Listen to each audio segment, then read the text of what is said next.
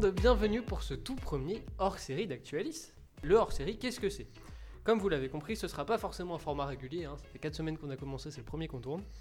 Donc ça reviendra de temps en temps et sur un thème bien précis. Aujourd'hui, on va parler de parentalité.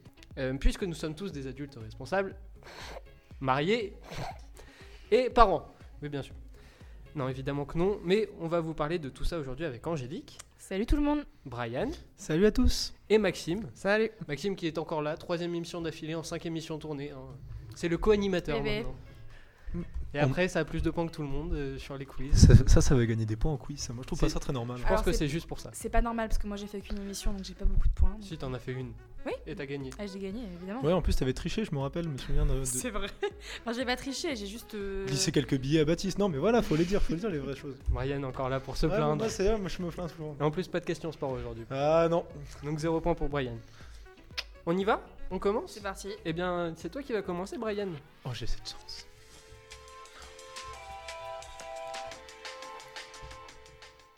Je t'en prie. Pour commencer cette émission spéciale, j'aimerais que d'abord conceptualiser le principe de parentalité en abordant le côté scientifique de la chose. Je sais, ça peut paraître un peu lourd pour certains, mais bon, l'instant prof, c'est les seules choses que je connais en sciences, donc du coup, j'aimerais bien vous montrer ça quand même. Donc, c'est une problématique très importante depuis la fin de la Deuxième Guerre mondiale, principalement grâce au nombre d'orphelins qu'elle a organé. Donc, il y avait beaucoup d'orphelins, mais pas de parents, et on demandait comment ils allaient évoluer justement dans leur âge adulte, ou alors pourquoi justement ils ont évolué de la sorte.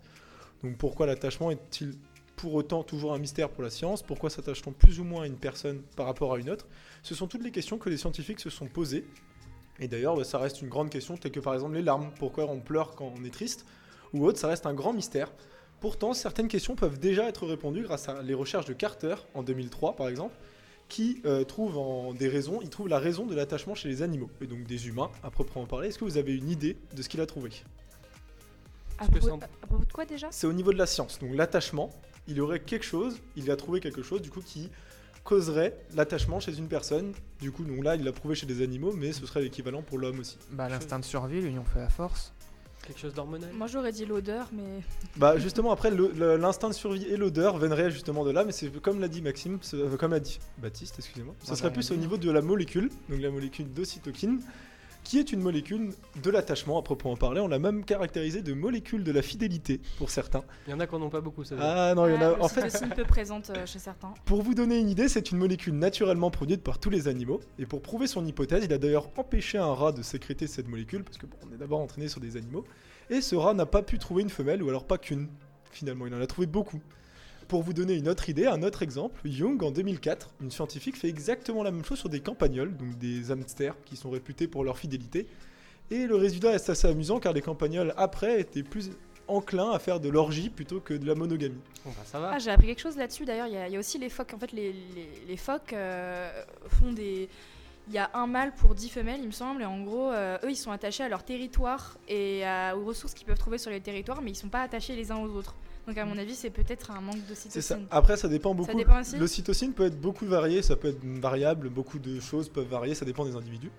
Ça veut dire qu'il y a quand même un aspect scientifique de l'infidélité. Ce serait un cas. euh, Bon, après, ça pourrait, ça reste aussi de la mentalité aussi, bien Oui, sûr. c'est- hein. C'est Mais- aussi, j'imagine. C'est vrai que cette hypothèse marcherait aussi pour l'homme dans le cas où on expliquerait que quelqu'un qui s'attache beaucoup aux gens aurait du coup dans son ADN quelque chose qui lui permettrait de produire plus d'ocytocine et inversement dans le cas présent.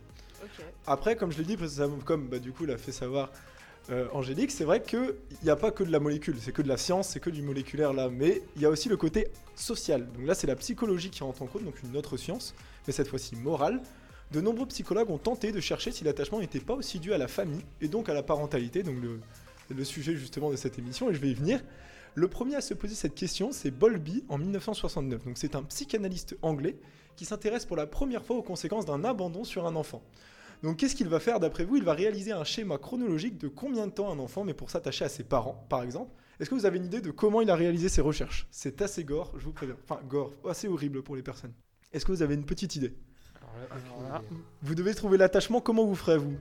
En tant que scientifique. ça vient du cerveau, donc. Euh... Bah, Le crâne?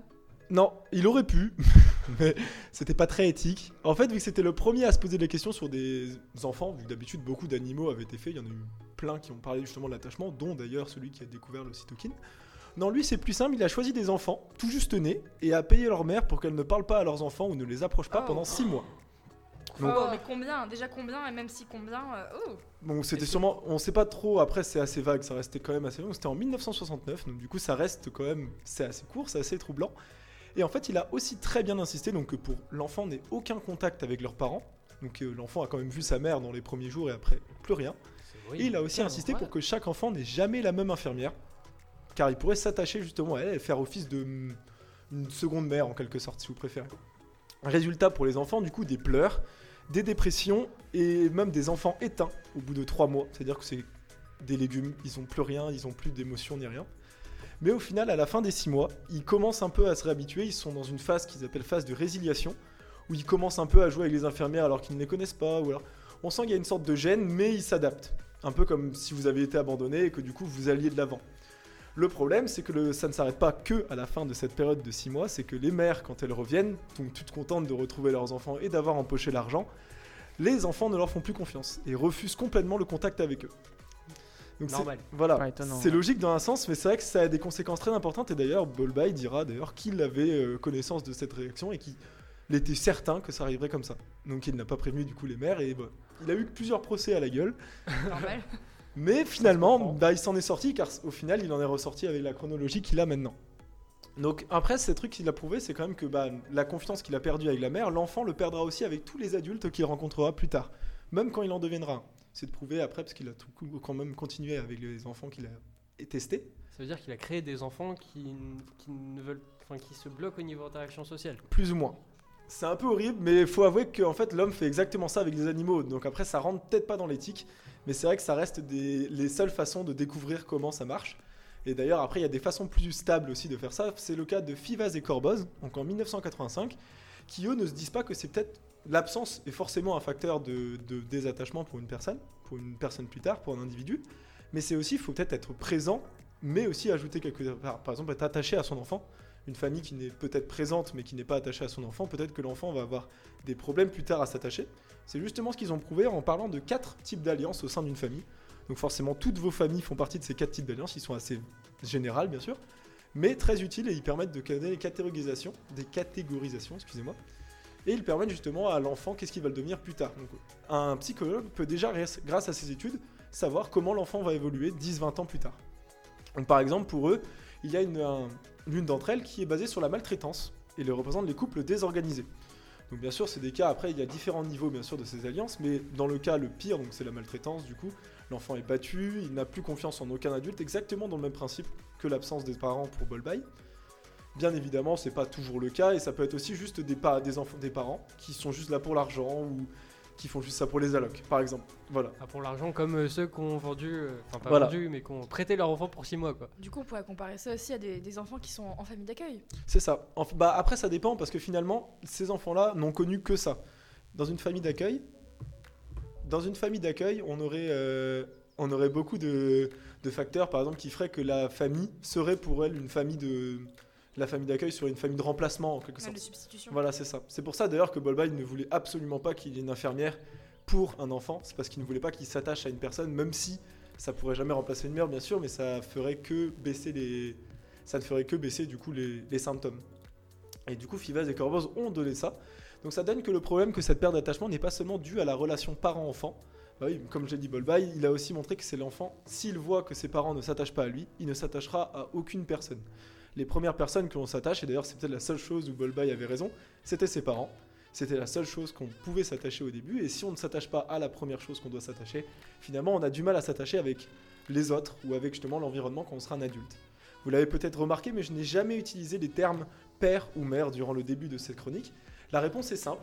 Selon les psychologues, la parentalité est sociale. Elle évolue selon le temps. Par exemple, il y a 50 ans, on n'aurait jamais cru que deux parents du même sexe pouvaient avoir des enfants. Aujourd'hui, on s'en fiche. C'est comme il y a beaucoup de mais c'est vrai de réactions, mais c'est vrai qu'on peut élaborer, dire que c'est vraiment vrai et que c'est possible. Tant qu'au final, on peut avoir la conclusion que la, parent- la parentalité influencera, toujours l'enfant. Elle le guidera vers son avenir et forgera son attachement vis-à-vis des autres. Le sexe des parents n'a aucune importance. Il suffit juste de montrer à son enfant qu'on l'aime, qu'on attache, lui montrer que l'attachement est quelque chose de bon, et il le fera intentionnellement avec ses parents. Lui-même et avec ses enfants plus tard. Car oui, on pourra tous dire ce qu'on veut, peu importe ce qu'on dira qu'on ne fera pas comme nos parents, on reprendra toujours les mêmes exemples, le seul exemple qu'on a eu, nos parents, même si on pourra toujours avoir quelques petits détails en moins ou en plus, ça restera toujours notre modèle à nous. Et si on n'a pas ce modèle-là dès la plus tendre enfance, on ne sera pas capable d'élever déjà un son enfant, ni de s'attacher à la personne qu'on aime, ou par contre une personne aimée pour se marier avec elle ou même avoir des enfants par exemple. Mais ça n'a aucun cas avec la personnalité. N'importe qui peut faire cela, même si du coup une absence de parents avec la famille d'accueil, comme lui a dit, une famille d'accueil peut très bien aussi instituer cette notion d'attachement.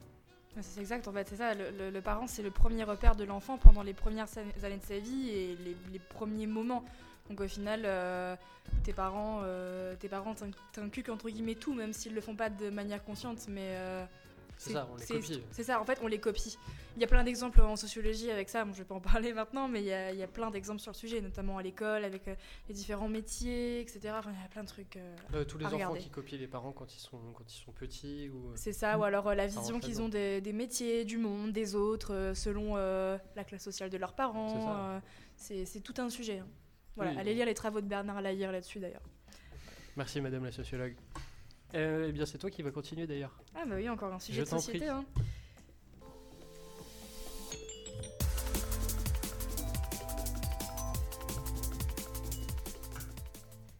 Alors, avant de décerner mon Oscar, j'aimerais bien aborder la thématique dont on va parler aujourd'hui, qui est l'accouchement.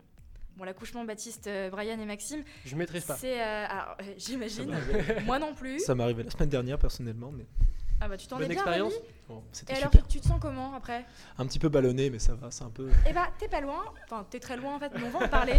L'accouchement, tu vois, c'est un, c'est un peu le truc, euh, le truc trop magique. Le, la- le truc où, après la, la phase de douleur intense qui est liée à l'expulsion du bébé, tu découvres un nouveau monde euh, hyper joyeux, euh, plein de joie, de bonheur, qui s'appelle le postpartum, c'est-à-dire la période euh, après, accouchement. Attends, j'ai pas fini. Ah. Donc, ok, tu vois, il y a les couches, il y a les biberons, y a les nuits qui sont plus des nuits. Mais bon, bah, tu, c'est pas grave. Tu, tu re-rentres dans tes jeans, tu redeviens une vraie femme. Puis fini les, les slips de grand-mère, les, comme certains appellent les slips petits bateaux.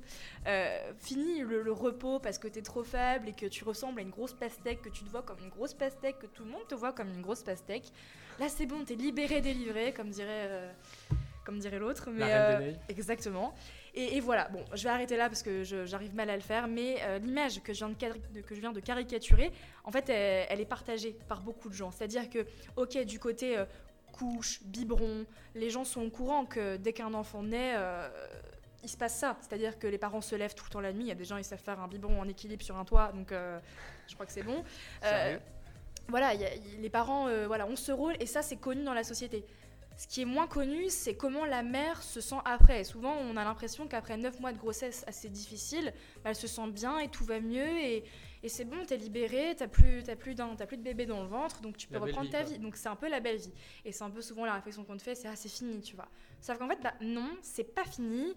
Et euh, et il y a, il y a aussi une pression qui se met sur les femmes, parce que ce dont je vais parler après, euh, les conséquences qu'ont l'accouchement sur la femme, euh, et cette vision en fait idéalisée qu'on en a, ça fait que les femmes ont une grande pression sur elles et qu'elles essaient d'être parfaites en fait après leur accouchement. Bon, j'en viens au fait.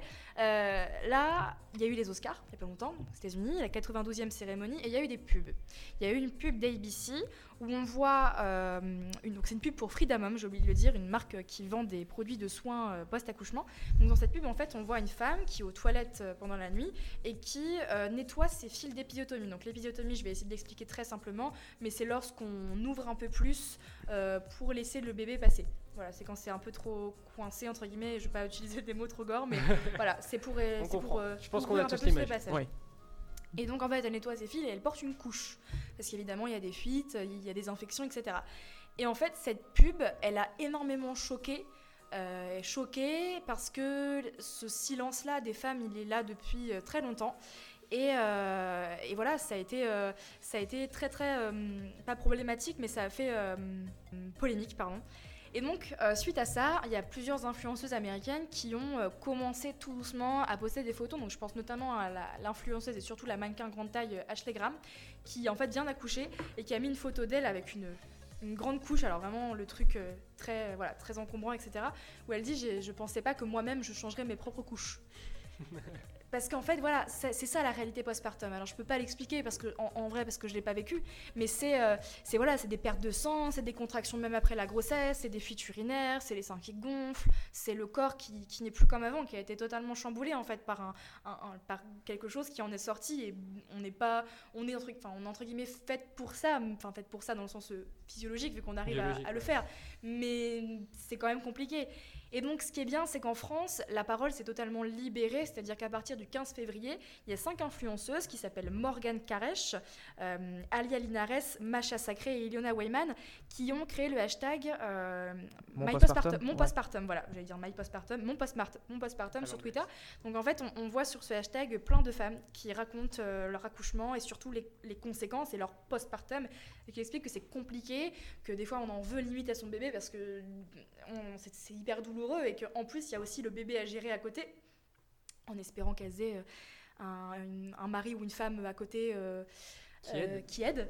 Donc euh, voilà, euh, c'est assez, assez troublant et, et voilà. Donc c'est ce dont je voulais parler parce que c'est un sujet dont on parle pas encore beaucoup, qui est encore une fois un sujet de pression pour les femmes qui sont déjà normées par la société, dont le corps est normé, dont l'attitude est normée et même l'acte le plus, un des plus difficiles de leur vie quand elles décident d'avoir un enfant, on peut le préciser quand même. Euh, C'est compliqué. Donc voilà, je, tenais à parler de ce sujet. J'aimerais juste savoir ça parce que je m'y connais pas du tout là-dedans, mais si euh, après l'accouchement, est-ce qu'il y a un médecin ou même un psy qui va parler justement à la, à la mère, du coup la toute jeune mère, de ce problème-là, ou alors c'est vraiment tabou, ou pas tab- tabou, mais on n'en parle vraiment pas, c'est pas connu? Alors, euh, je ne vais pas m'exprimer en spécialiste du sujet. D'ailleurs, euh, avant, avant de te répondre, euh, évidemment, mon Oscar est décerné à toutes ces femmes hein, qui, qui partagent leur postpartum. Je ne suis pas experte dans- sur le sujet, mais non. Alors, techniquement, tu, tu accouches. si tu as des complications, on te garde. Je pense que. Je sais pas, ça dépend peut-être des hôpitaux, des prises en charge, de la personne, de, son accouchement, de sa grossesse, mais c'est pas, je pense, automatique d'avoir un, point là-dessus.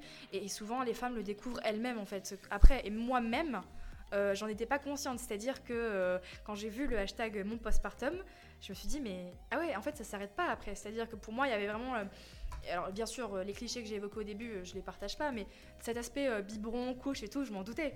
Mais pas l'aspect, tu vois, euh, euh, sang, euh, fuite urinaire. Alors, fuite urinaire, limite, j'aurais pu m'en douter, parce qu'il y a des exercices pour resserrer le périnée après l'accouchement.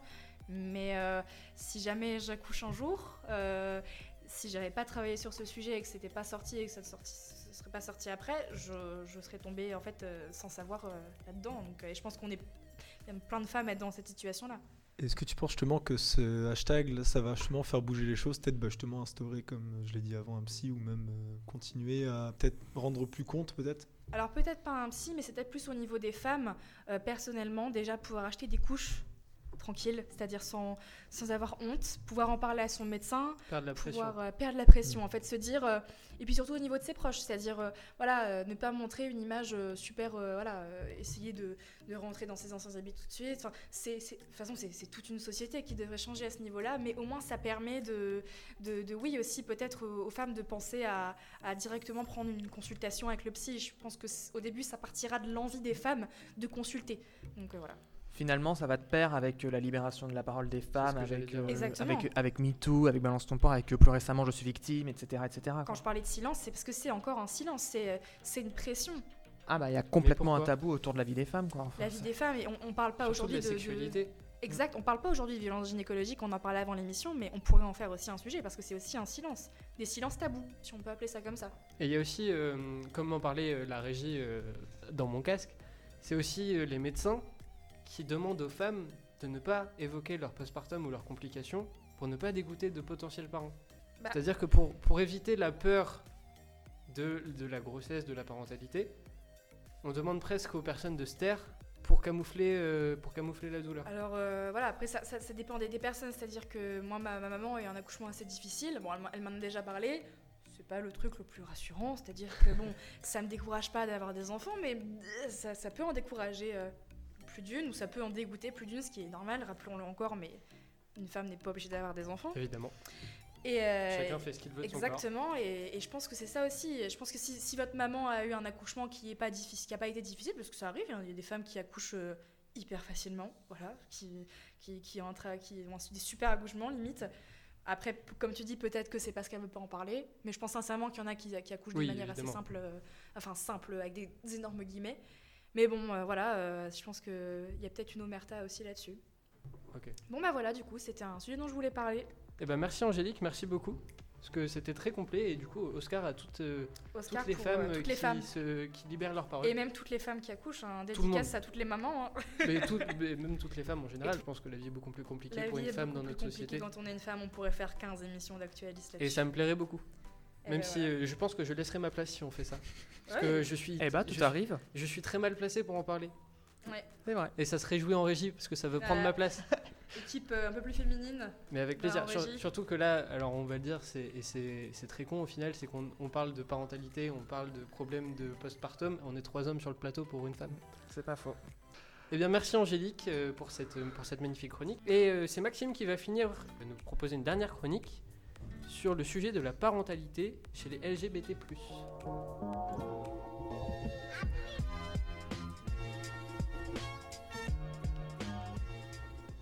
Bon alors, j'aurais voulu venir avec une bonne nouvelle.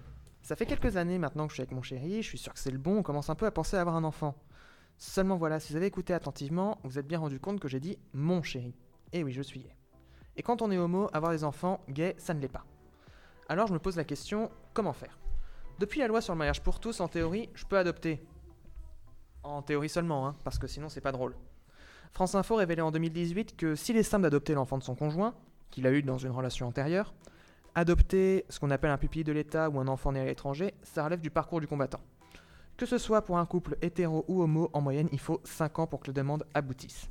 Et quand on a le malheur de préférer les hommes, c'est encore pire. La même enquête précisait que dans certaines commissions, les dossiers avec deux papas ou deux mamans étaient tout simplement jetés à la poubelle. Souvent, on demande même aux couples d'hommes ou de femmes de s'ouvrir, accrochez-vous bien, à des profils d'enfants atypiques. Comprenez, avec un handicap ou un problème de santé. Alors sans tomber dans le validisme, on peut forcément se demander pourquoi on devrait forcément adopter un enfant handicapé si on va avoir plus de chances d'avoir un môme. Et adopter à l'étranger, bah, on y a aussi réfléchi, pensez-vous. Et là encore, ça coince. Certains pays, comme la Russie, affirment explicitement que seuls, je cite, les couples mariés homosexuels seront euh, hétérosexuels seront considérés. La liste des pays où l'adoption est possible est mince, et en plus, les associations accompagnantes aussi. La En plupart. Russie. Ah non, non, par- en France Partout partout dans le monde. Euh, Il y a notamment Médecins sans frontières qui permettait aux couples gays d'adopter jusqu'à présent, qui a arrêté parce que l'association croulait sous les dossiers et donc n'accepte plus une nouvelle demande. Parce qu'il n'y a pas assez d'associations. Parce qu'il n'y a pas assez d'associations, il y a trop de demandes et pas assez d'offres. C'est horrible de parler comme ça, mais c'est l'idée. Donc en clair, à moins d'avoir un, en- avoir un enfant grand ou handicapé, adopté, on oublie. Alors on se dit pourquoi pas GPA, gestation pour autrui? Ah mais non, bien sûr que non. La GPA est toujours interdite en France. Donc faut aller aux États-Unis, dans un pays où c'est autorisé. Donc par exemple les États-Unis, comme je viens de le dire. Là, le parcours du combattant commencera plus tard, de retour en France, car de nombreuses difficultés se présentent pour faire reconnaître la filiation à l'état civil. Cependant, il y a du progrès. En 2014, la Cour européenne des droits de l'homme a condamné la France pour avoir refusé de reconnaître la filiation des enfants nés à l'étranger par ce procédé. Mais en fait, la GPA, on n'est pas fan non plus. C'est pas hyper éthique, euh, selon moi, d'utiliser le corps d'une autre femme euh, pour porter son bébé. C'est la raison pour laquelle c'est pas encore autorisé. C'est la raison pour laquelle c'est pas autorisé en France et que le Conseil d'éthique a encore euh, refusé l'idée de la légalisation de la GPA en France. Et en plus, un voyage aux USA, c'est pas gratuit. Et on va pas se le cacher, la thune, ça coule pas à flot. Hein, Baptiste, il serait temps de nous payer Ah bah j'attends les, résu- j'attends les retours. Va falloir être meilleur pour l'émission. Après je vous paye. Continue ton sujet, Bref. Pour les couples de femmes, une possibilité devrait être adoptée dans les prochains mois, voire les prochaines semaines, la procréation médicalement assistée, la fameuse PMA. C'est un progrès, même si on passera sur le fait que les hommes trans restent exclus de l'ouverture de la PMA, un peu de transmobilité n'a jamais fait de mal à personne. Pour résumer, notre gosse, on n'est pas encore près de l'avoir. On est en 2020 et une famille avec deux mamans ou deux papas, désolé Brian, mais c'est pas encore rentré dans les mœurs. On choisit pas d'être gay, mais on en subit les conséquences. Sachez cependant que des associations font un boulot monstre pour aider les familles homoparentales dans leur démarche. Je vais en citer deux, la DFH et la PGL. Merci à elles. Euh, Est-ce que ça se développe pas quand même? Euh, Avec la nouvelle génération qui est, je pense, plus ouverte. Est-ce qu'au enfin, au niveau des mœurs, c'est pas de plus en plus accepté? Ah, c'est de plus en plus accepté. Le problème, c'est vraiment euh, du côté administratif que ça coince pour euh, l'adoption, pour euh, etc. Euh, du coup, moi j'ai une question. Euh, la PMA maintenant est autorisée euh, aux couples euh, lesbiens ou euh, aux femmes seules, mais est-ce qu'elle est remboursée au même titre que pour les couples hétérosexuels? Euh, oui, alors euh, je crois que c'est exactement au même titre, puisque ça doit être deux fécondations in vitro et quatre inséminations artificielles. Ou l'inverse, si je dis pas de bêtises, c'est euh, dans ces proportions-là.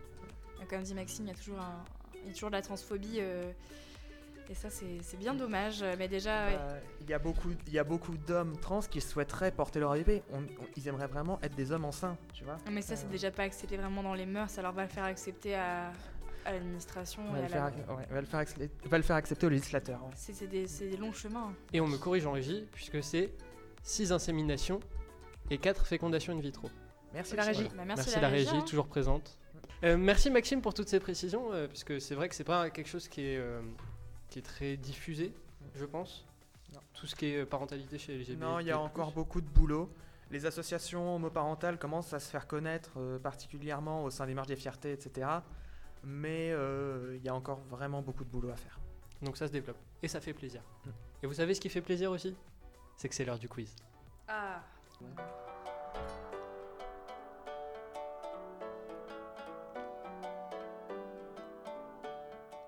Donc on est parti pour le quiz. Alors, je m'excuse, j'ai pas fait, j'ai fait le quiz en avance avant de connaître le thème de l'émission. Du coup, j'ai pas pu adapter le quiz au thème de, au thème d'aujourd'hui. Donc pas de, pas de, pas de parentalité. On te pardonne. Et je me rattraperai sur les prochaines puisque je- j'aurai de quoi, je saurai à l'avance et j'aurai de quoi faire. Pour le quiz, comme d'habitude, ça change pas. C'est pas parce qu'on est hors série qu'on change. Les points se cumulent avec les émissions classiques.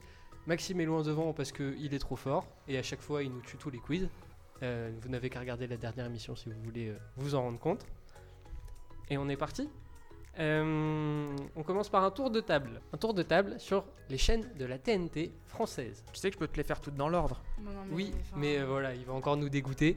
Je compte sur vous. Alors, si euh, on arrive à aller jusqu'au bout, en faisant le tour de table, un point chacun. C'est jouable. C'est bon pour vous? Viens, Angélique, on s'aide. Je vous aide aussi. Chacun pour ça. C'est hein. parti. Euh, Angèle, tu commences. TF1. Non, c'est bon. France 2. France 3. Ah, c'est à, Oui, c'est à toi. ah, c'est à moi. Je regardais Brian en me disant France euh, 4. France 5. Ouais, t'as dit France 4, mais la vraie quatrième chaîne, c'est Canal+. Oui, je sais, Ah, mais tu la- je préfère Tu la comptes dedans? Oui, ça fait partie de la TNT, TNT. française, puisque et- y a France puisqu'il y a 4 et quelques France 5, programmes en clair. On parle bien de la TNT gratuite. Hein. Oui. Parce que euh, si la- même, même si la TNT payante euh, n'est plus que l'ombre d'elle-même, elle existe toujours. Que la gratuite. C'est à moi là Non, c'est à qui là C'est C'est à toi Angèle. C'est à moi Angèle, M6 W9. c'est bon. Arte. Sister C'est plus loin, c'est oui. Toi, tu pars vite dans les. euh, TMC C'est bon. Euh, Public Sénat. LCP Public Sénat pour être précis. Oui, TFX c'est bon. Énergie Bah 12, le... Énergie 12 le sang. Alors, je ne valide pas, mais oui. Quoi C'est bon. C'est trop bien, mec. Les anges de la télé-réalité, Oui, tout d'accord. ça. euh. Maxime. C'est 8. C'est vite. Ce qui est mieux. hein. Angélique. Gulli Gulli, c'est bon. BFM TV. Si on parle de la chaîne d'info, bah, c'est News. C'est tout bon. On arrive à le faire presque dans l'ordre pour l'instant. C'est très bien. À quelques détails près. À quelques détails près, c'est bon. Teva T'es quoi? Teva, non? Tu sors des trucs. Non, Je te laisse une deuxième chance. Teva, c'est de la TNT payante. Ah non, attends, il y a pas le droit ça. Teva, c'est de la. Ah non, non. non, non, allez-y, moi je me fais éliminer, c'est pas grave. Allez, une Oh, deuxième. oh, oh. Une deuxième. C'est, ma- c'est mon cadeau. France Info France Info, c'est bon. C'est la dernière. C'est Star. LCI. LCI, oui. euh, Attendez, j'ai vraiment un petit, un petit temps de réflexion parce que là il y en a quand même plus beaucoup. donc, Très euh, peu, mais oui.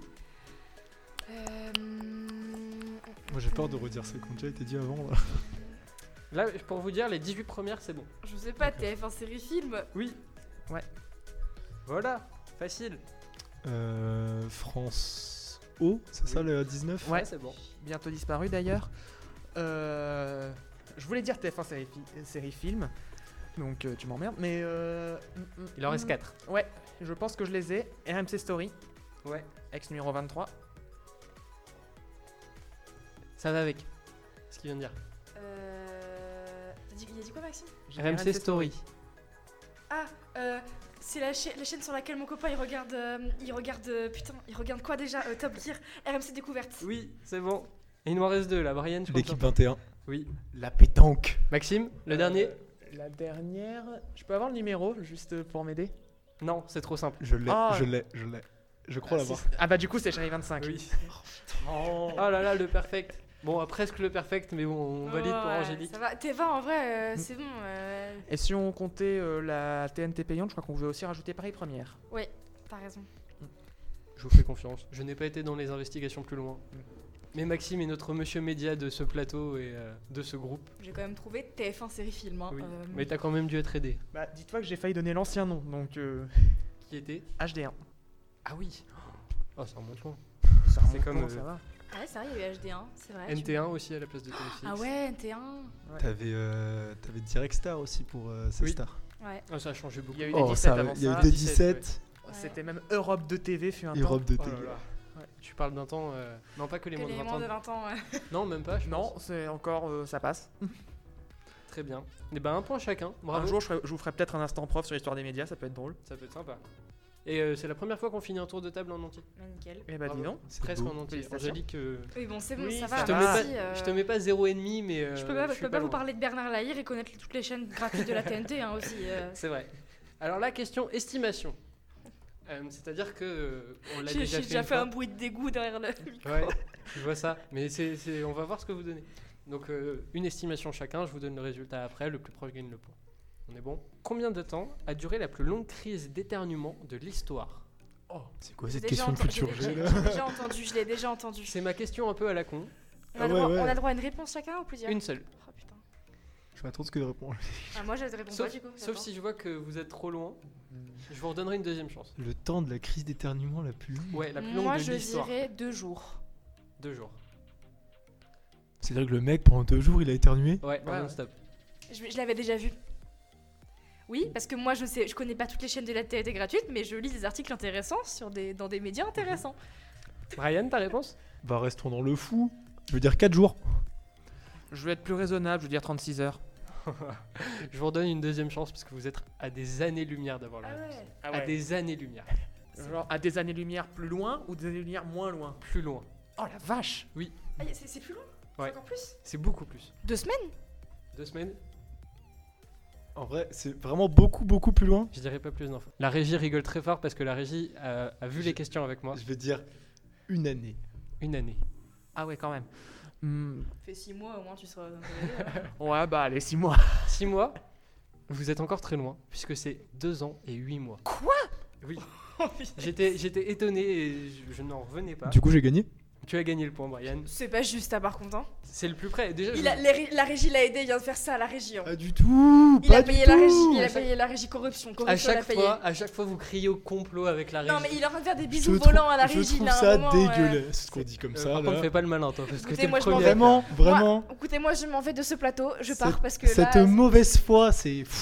J'ai des questions encore plus pourries après. hein, Ah vous bah, en faites super, pas. changer. Alors, je vais donner quelques précisions quand même parce que je peux pas donner un chiffre fou comme ça sans rien dire. Donc, c'est une dame qui s'appelle Donna Griffith qui a cet incroyable record. Donc, c'est vieux de, euh, de quelques décennies maintenant. Et alors, pour la, juste la première année d'éternuement, on a dénombré plus de 1 million d'éternuements. Alors, j'ai fait un petit calcul euh, pour me rendre compte. C'est-à-dire que si elle ne dormait pas, c'était un éternuement toutes les 35 secondes. Pendant un- Et donc, ça, c'était que la première année. C'est-à-dire qu'elle a fait ça pendant 2 ans et 8 mois. Elle, elle a dû passer des bons, de belles années quand Je même. sais pas comme comment ça. elle a fait. C'est incroyable. C'est cadeau. C'est mon info du jour à la con. Oh, c'est pas à la con, ne pas. Oh, je peux pas vendre ça comme une info importante. Je, re- je retiens quand même Angélique qui a dit Ouais, moi j'ai vu l'information et Oui. tout. C'est 48 heures. Ça ouais. m'a bien fait rire. De deux pas jours. 48 heures. T'as si. dit deux jours. Ah oui, j'ai oui, dit deux jours. Non, mais j'étais sûre que ça avait été deux jours, mais je crois que c'était autre chose. Moi, j'avais- j'ai dû voir autre chose. Peut-être une- le hockey ou quelque chose Oui, comme le ça. hockey, c'est ça. Mais alors le hockey c'est plus dangereux. Et euh, ça peut être mortel. Question suivante. Plus sérieux cette fois. Qui a remplacé Agnès Buzyn en tant que ministre de la Santé Je Maxime Olivier Véran. Olivier Véran, très bonne réponse. Agnès Buzyn qui est du coup partie, euh, À la mairie de Paris. qui est partie s'éclipser surtout euh, très gentiment. voulais sortir par la petite porte. Oui, exactement. Je crois qu'on en a déjà parlé. Ouais. Et Maxime, deux points, tout comme Brian. Euh, on continue. Alors ça, c'est encore une question bien pourrie. Quelle est la particularité de la phrase? Attention. Portez ce vieux whisky au juge blond qui fume. J'adore ces questions. Essayez de vous la visualiser mentalement pour, vous- pour avoir une idée. Toi, t'as encore la réponse? Ouais, je vais laisser les deux réfléchir quand même. Pour de vrai, tu l'as et t'es sûr de toi? Oui. Oh Tu peux là. répéter, s'il te plaît? Portez ce vieux whisky au juge blond qui fume. Y a pas de A dans la phrase? Si. Oh putain. Euh, Attends. Là, tu l'écris comment? O Ah merde, Ah j'ai oui, pas entendu en- le O. J'étais en train de chercher. Ouais. C'est en mode de tout, tout ton ballot dans ma. Euh, Ah, je sais. Mais du coup, t'es sur la bonne voie. Ah. Du coup, je le dis ou pas? Porter ce. Je sais pas. Bah Je vas-y. t'en prie, Maxime. C'est un pangramme. C'est-à-dire? C'est-à-dire que cette phrase contient toutes les lettres de l'alphabet. Exactement. Et Comment tu sais ça? Je sais beaucoup de choses. Il m'épate, c'est vraiment impressionnant parce que j'ai fait des recherches de ouf pour Et, trouver euh, des questions Est-ce tordues. que tu connais la version anglaise de cette phrase? Alors, euh, j'ai la traduction. C'est quelque chose du style euh, le renard saute par-dessus euh, le chien ou je sais The pas quoi. quick brown fox jumps over the lazy dog. C'est ça. Et pareil, donc c'est la version anglaise. Et alors, il faut savoir que c'est très compliqué d'avoir seulement toutes les lettres de l'alphabet une fois, ce Ah, qui n'est pas le cas dans cette ouais, phrase. non. Pour les avoir, il faut avoir des abréviations ou euh, des sigles, des choses comme ça. Ici, on retrouve plusieurs fois euh, certaines lettres, le U qui revient souvent, euh, le E pareil. Mais on y retrouve quand même toutes les lettres de l'alphabet. Ça vous scotche, hein Bah j'ai le seum. Tu Maxime qui, qui marque encore des points. En vrai, tu m'aurais dit la phrase anglaise, je l'aurais trouvé tout de suite. Oh, alors là, Évidemment. Non, mais la prochaine fois, on me dispense de quiz, c'est bon. j'ai quelques doutes. Mais euh, ça m'épate parce que vraiment, je cherche des questions tordues euh, en me disant que Maxime les aura pas et, euh, et c'est mort. Est-ce Il y a qu'on bien peut- des choses qu'il ne sait pas. Est-ce qu'on peut le disqualifier, genre? Tu sais, il compte pas. et- Oui, non, mais après, il ne fera plus d'émission. Là, c'est la dernière. Ah Voilà. Ah, d'accord. Là, On je viens de me faire virer en direct. Il donc. apprend un truc. Exactement. Euh, on continue. Alors, celle-là, c'est plus simple. Qui a présenté la cérémonie des Césars? Florence Oresti. C'est très rapide et c'est Yes. bon. Florence Foresti, qui a d'ailleurs qui n'a pas fini, hein, comme, euh, comme beaucoup ont pu l'avoir, qui, euh, Qui est sorti s'est barré. après la, après la victoire de Polanski à la meilleure réalisation et la sortie d'Adèle Haenel. Oui. Et de 10 autres Elle s'est contentée de, de réagir sur son fil. Instagram écœuré. écœurés. Et euh, oui, euh, la Il y a une grosse polémique par rapport à Florence Foresti en ce moment d'ailleurs. Des médias qui euh, mettent en valeur le cachet qu'elle a reçu après euh, justement la cérémonie César qui est de 120 ou 130 000 euros en disant que euh, bon ouais, elle attaque les Polanski mais elle a touché un cachet. Je ne débattrai pas là-dessus mais bon c'était un débat un peu voilà quoi. Et elle s'est aussi énervée contre les dirigeants de Canal Plus à la fin de l'émission. Oui. Elle les a virés de sa loge. Ils sont venus la voir et elle les a dégagés. C'est- voilà. Eh ben. Mais en même temps, je pense que tout le monde ne l'aurait pas fait.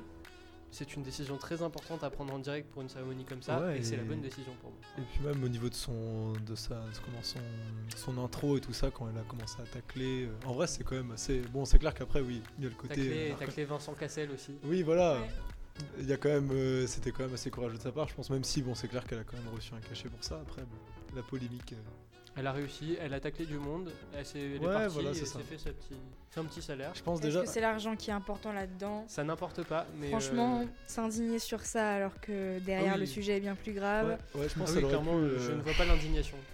Enfin là, Voilà. on pourrait encore faire un Merci le point. sur. euh, Parce que c'est le point qui a. On qui pourrait encore parlé faire tout un, tout un hors-série sur euh, distinguer l'art de l'artiste, etc. Enfin, c'est- ça. Il n'y a même pas besoin de faire hors série là-dessus. Dernière question. euh, quelle est la particularité c'est- J'adore, j'ai fait que des questions pourries sur celle-là. Quelle est la particularité du café Kopi Luwak? Ah, j'ai peut-être une idée. Oh non, c'est une blague là. Non, mais par contre, si là vraiment, c'est la dernière émission qu'il fait. hein. Je Kopi vous l'annonce Luwak. tout de suite. Est-ce que le nom, c'est le nom qui a une signification par rapport à la... Est-ce que le nom Euh, a une importance? Oui. Le- la partie Luwak a une importance. Il vient de Bretagne? Non. Je sais pas, Absolument ça fait breton. Non. On voit la bretonne en régie qui monte du doigt. Ah Maxime, C'est- est-ce que- je t'en prie, commence parce C'est que. pas, euh, c'est pas la- le café euh, qui, qui macère dans le système digestif d'un d'un animal là? Il est trop fort, ça me dégoûte. C'est Ah, validé. C'est quoi, hein, je C'est peux- quoi? Alors en fait, le luwak est un petit animal, c'est euh, une sorte de civette qui vit en Indonésie. Et euh, le kopi luwak est un café où en fait le, le luwak mange des grains de café. Il ne, les, il ne les digère pas, donc il les expulse. Et ces grains de café sont récupérés pour moudre du café derrière. Bon, écoutez, Et je ça pense qu'on va faire blinde en un... plus. Oui, oui, Ça coûte- Maxime, c'est bien, on va faire, un... Moi, je on veux va savoir- faire une petite réunion de rédaction pour voir ce qu'on fait de Maxime là. comment tu l'as su, ça? Je sais plus, j'ai fait un truc. Alors, euh, je pense sincèrement euh, à vous qui écoutez le podcast, est-ce que Maxime devrait pas faire les quiz plutôt? Parce que là, c'est plus marrant en fait. Je pense que vrai. Baptiste serait un peu moins. Je dis pas dire intelligent, mais un peu moins. Alors, euh, euh, je ne te permets pas, mais moins bon, c'est sûr. Merci à tous euh, autour du plateau pour, cette, euh, pour ce premier hors-série. C'était super. qui était incroyable, je- j'adore.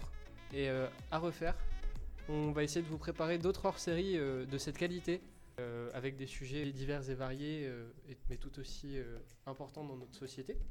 Et euh, bah, merci à vous de nous avoir écoutés, et on se, on se Merci dit à à toi, mercredi. Baptiste. À mercredi. À mercredi. Salut Salut